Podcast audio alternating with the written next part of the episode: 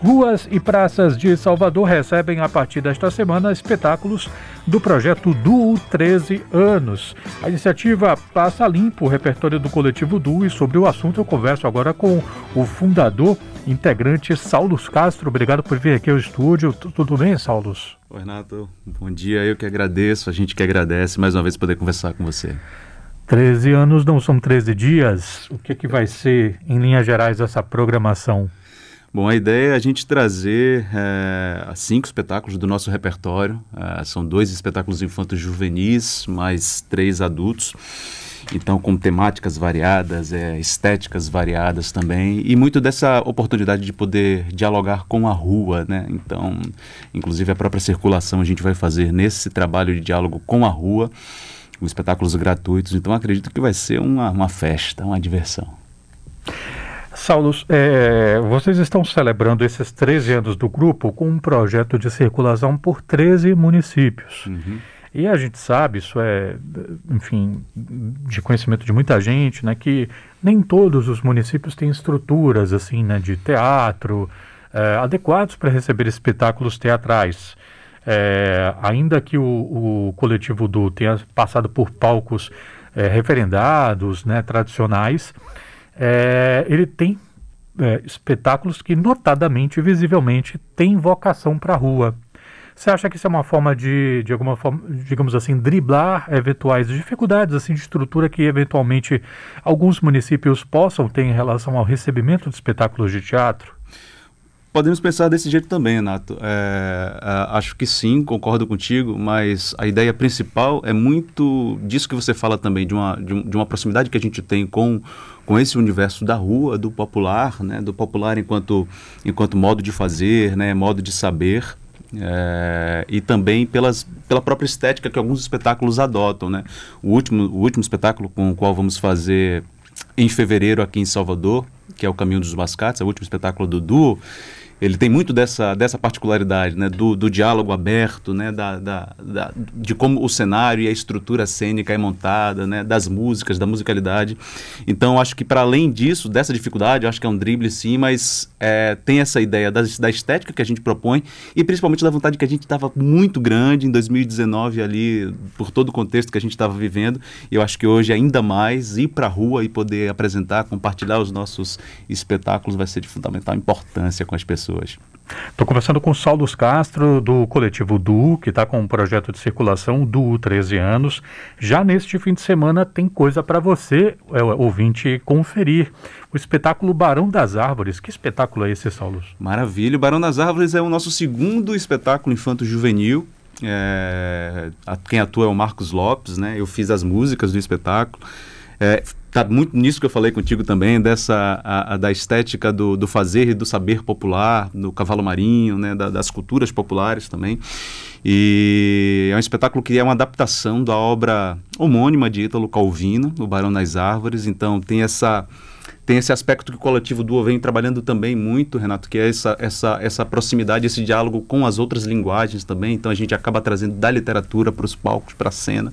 Eu acho que isso também é um modo muito interessante da gente poder fazer, trocar ideias sobre outras oportunidades de conhecer as linguagens também, então acho que isso é muito interessante. É o nosso primeiro, nosso segundo espetáculo infanto juvenil, vamos fazer dia 14 em Paripe, na Praça João Martins, e no dia 15 na Praça Reginaldo Ribeiro Souza, em Cajazeiras 5. Essa praça é conhecida como Praça dos cinco, Praça das Cinco, é, porque a gente ficou meio confuso de encontrar a praça ali, mas eu acho que vai ser bem interessante, porque também tem uma temática muito importante, muito relevante para o momento sobre questões climáticas, sobre meio ambiente, sobre fraternidade, sobre comunidade, então vai ser bem bacana também. Deixa eu reforçar isso. Você ouvinte que está em Paripe, você Sim. ouvinte que está em Cajazeiras, que eventualmente não, não não tem a oportunidade assim de receber, né?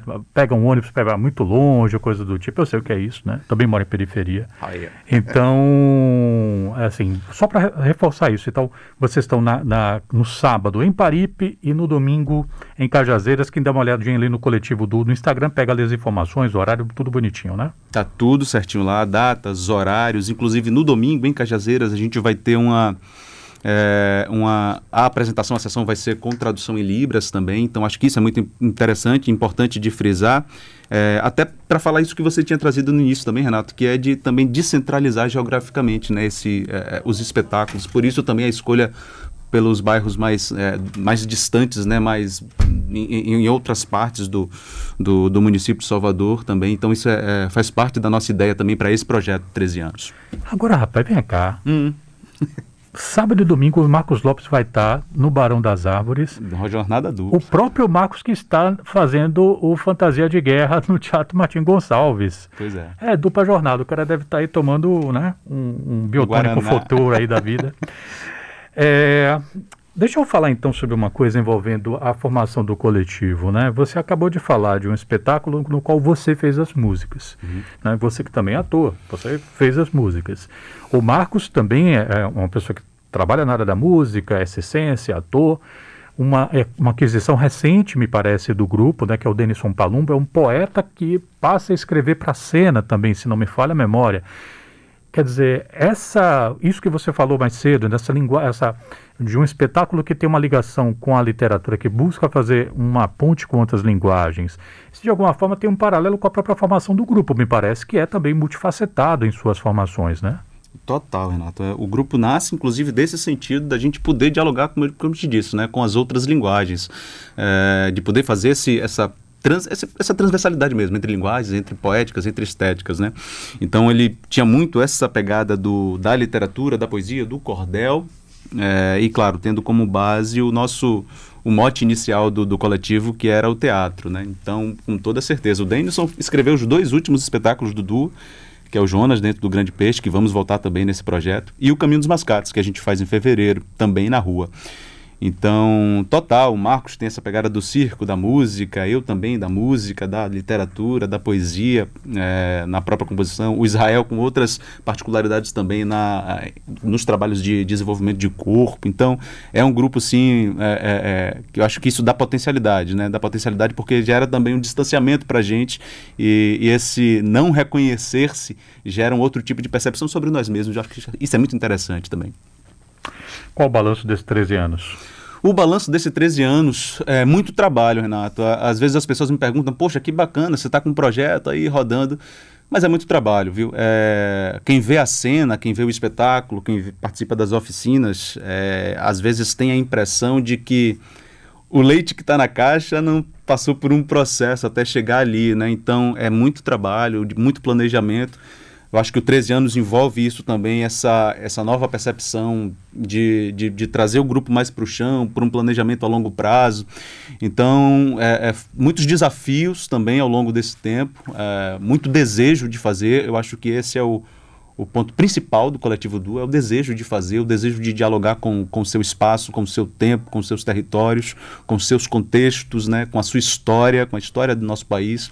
E, e 13 anos, chegar aos 13 anos, é, no contexto que a gente tem de dificuldades políticas, culturais, né, de políticas culturais, então é, é, é, uma felicidade, é uma felicidade, mas também essa noção de responsabilidade que a gente tem com, com nós mesmos, né, conosco, e com as pessoas, né, com, com, com, com as pessoas que compartilham desse nosso fazer, os parceiros, os colaboradores e com os espectadores. Né? Então, felicidade, responsabilidade e tesão.